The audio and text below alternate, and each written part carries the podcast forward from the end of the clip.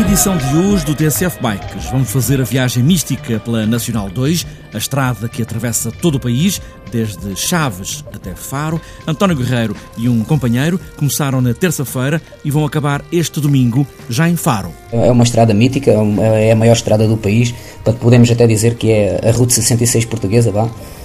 que é que atravessa os Estados Unidos de uma costa à outra. Saíram de Olhão e querem fazer esta semana toda esta viagem e no caminho vão fazer também geocaching, com cerca de 80 pequenas caixas para encontrar. E ainda, nesta edição, vamos conhecer a bicicleta de Da Vinci no Museu de Albacete, em Espanha, até à bicicleta mais atual, uma visita guiada com José Vitória. De la primera, desde los diseños de Leonardo da Vinci hasta las últimas bicicletas de campeones como Eddy Merckx, Indurain, los más próximos. Um museu de bicicletas numa fábrica de bicicletas em La Mancha. E ainda, na oficina de José Nicolau, agora que já falámos de todos os componentes da bicicleta, vamos começar a fazer as pequenas afinações antes de irmos à oficina. Está apresentada esta edição do TSF Bikes, mãos no guiador, pés nos pedais, e aí vamos nós.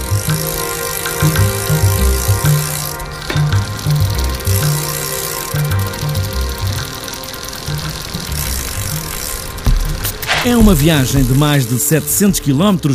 António Guerreiro e os companheiros vão pedalar toda a Estrada Nacional 2, a portuguesa Route 66, a estrada norte-americana que atravessa os Estados Unidos de costa a costa, mas esta, a Nacional 2, atravessa o país de norte a sul, de Chaves a Faro. Mas a ideia é fazer um pouco mais e ligar a fronteira a norte com o mar a sul. Toda a gente já ouviu falar da Nacional 2, é uma estrada que até normalmente é bastante percorrida por ciclistas uh, e porque não por nós, também somos ciclistas, uh, mais na vertente BTT, e é, e é nesse âmbito que vamos tentar percorrê-la com as nossas bicicletas de BTT.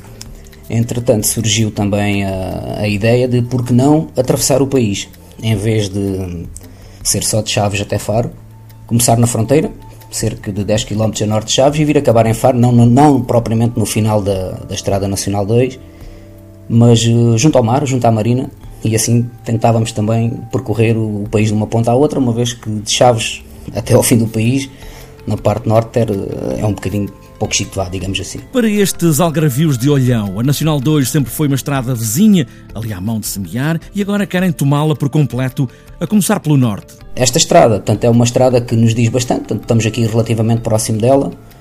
Nós eh, vivemos em Olhão, e quando digo nós, digo eu o meu amigo Jerónimo, vamos percorrê-la de, de bicicleta e vai um outro amigo, o Luís, que nos acompanhará com o seu carro, onde só o esperamos ver, quer no início das etapas, quer no fim, portanto, durante o percorrer das etapas, que ele ande bem longe. seria, seria uma boa notícia não termos que, que o ver por qualquer motivo. Ao longo deste caminho, vão ainda fazer geocaching para encontrar esses pequenos tesouros só conhecidos por alguns. Para quem nunca ouviu falar, é uma, uma espécie de caça ao tesouro dos tempos modernos em que usamos os aparelhos de GPS para encontrar uh, eventual caixinhas que estão escondidas com, com um livrinho que nos limitamos a assiná-lo, a dizer que encontramos e voltamos a colocar no mesmo sítio para que outros que, que, façam o mesmo jogo que nós. Uma viagem épica a atravessar o país, da fronteira a norte entre Chaves e Verim, na Galiza, e o mar, que entra na Marina de Faro, chegam este domingo, lá mais para a noite.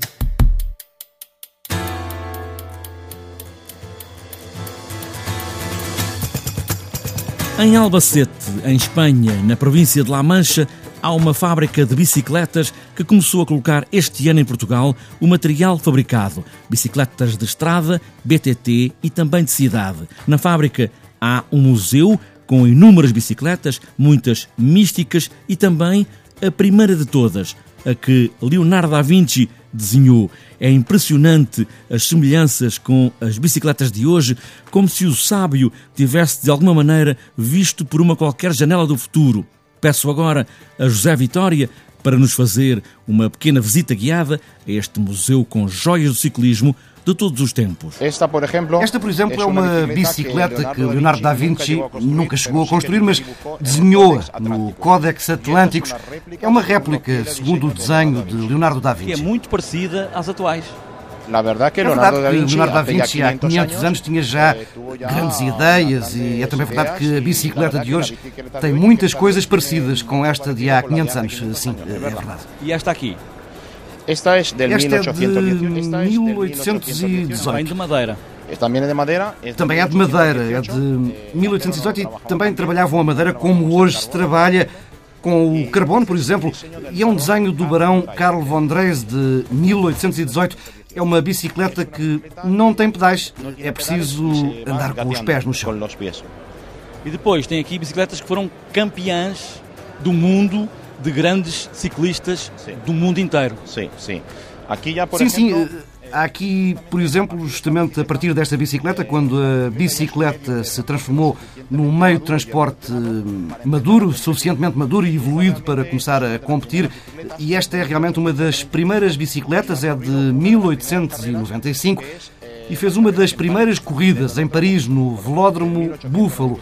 É uma bicicleta com aros de madeira e com um carreto único, é da Cero.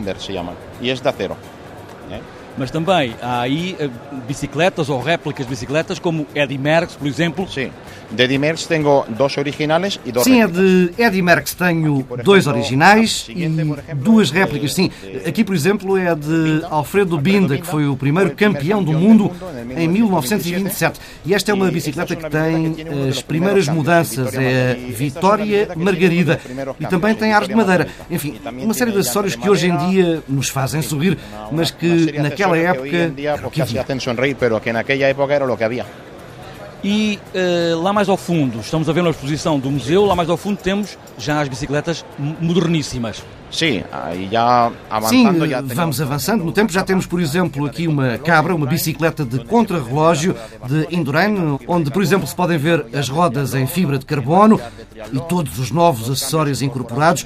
Já se pode ver também, por exemplo, um passo mais à frente, onde a bicicleta tem de ser mais aerodinâmica, porque tem de ser suficientemente rápida e funcionar suficientemente rápido e funciona o suficientemente bem. Museu de bicicletas, das primeiras até às mais atuais da madeira ao carbono, em Albacete, em Espanha.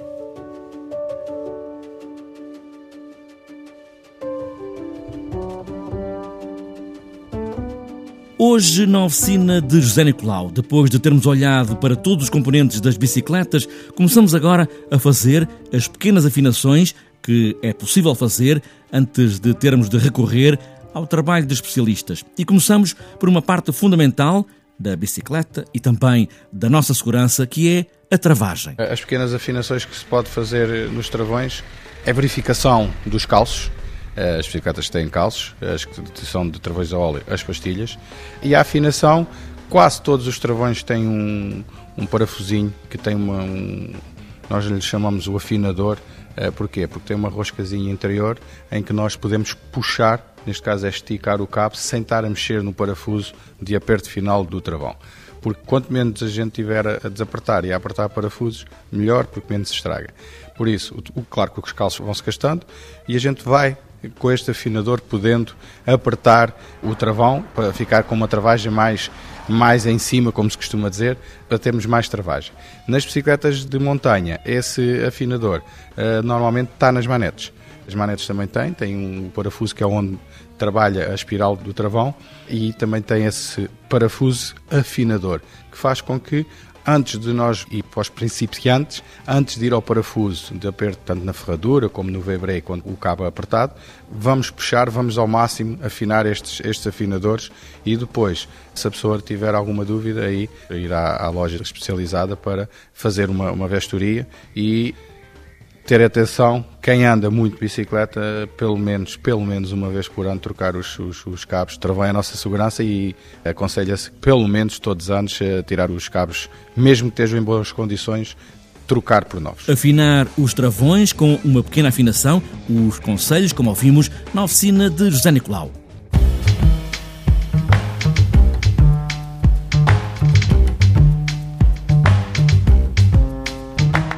Para fechar esta edição do TSF Bikes, falta ainda a agenda para os próximos dias. Já este fim de semana vai ser de intensa competição para o Campeonato Nacional da Estrada no Sabugal. Logo na sexta-feira, ao Campeonato Nacional de Contrarrelógio no Centro de Negócios Fronteiriços do Soito. Na sexta-feira, às três da tarde, é para cadetes, juniores e todas as categorias femininas os juniores masculinos e as corredoras de elite vão fazer 19 km e 300 metros. No sábado à tarde, às 3 partem os sub-23 para a prova de fundo de 167 km e meio e a prova de fundo de elite é no domingo de manhã para os 201 km. Em Setúbal, também para domingo, há os campeonatos nacionais de contrarrelógio para veteranos e para ciclistas. Também para domingo chega ao fim a edição deste ano da Taça de Portugal de Downhill Vodafone, com a quinta etapa que é pontuável em Ribeira de Pena. Terceiro, XCO de Paredes de Cora, Campeonato do Minho. Ainda para domingo, Circuito Corticeiro de Cima, em Cantanhede. E Circuito das Festas de São João, Casal Comba, na Milhalhada. Ainda para este sábado há a quinta prova da Taça do Algarve de XCO no Estádio do Algarve, em Lolé. Para domingo há o 17º passeio de cicloturismo de São Pedro, em Macedo de Cavaleiros, a 13ª volta à freguesia do Bonfim, em cicloturismo, no Porto, também para domingo a sexta maratona Amigos do Pedal, XCM Vitalis Cup AC Porto, em Lagares. Ainda para este domingo, Maratona da Benedita, Taça Regional XCM, Trilho Perdido, ainda terceiro XCO de Paredes de Coura, Campeonato do Minho, também para domingo, Circuito Corticeiro de Cima, em Cantanhede, e para fechar, no domingo, Circuito das Festas de São João, Casal Comba, na Mialhada.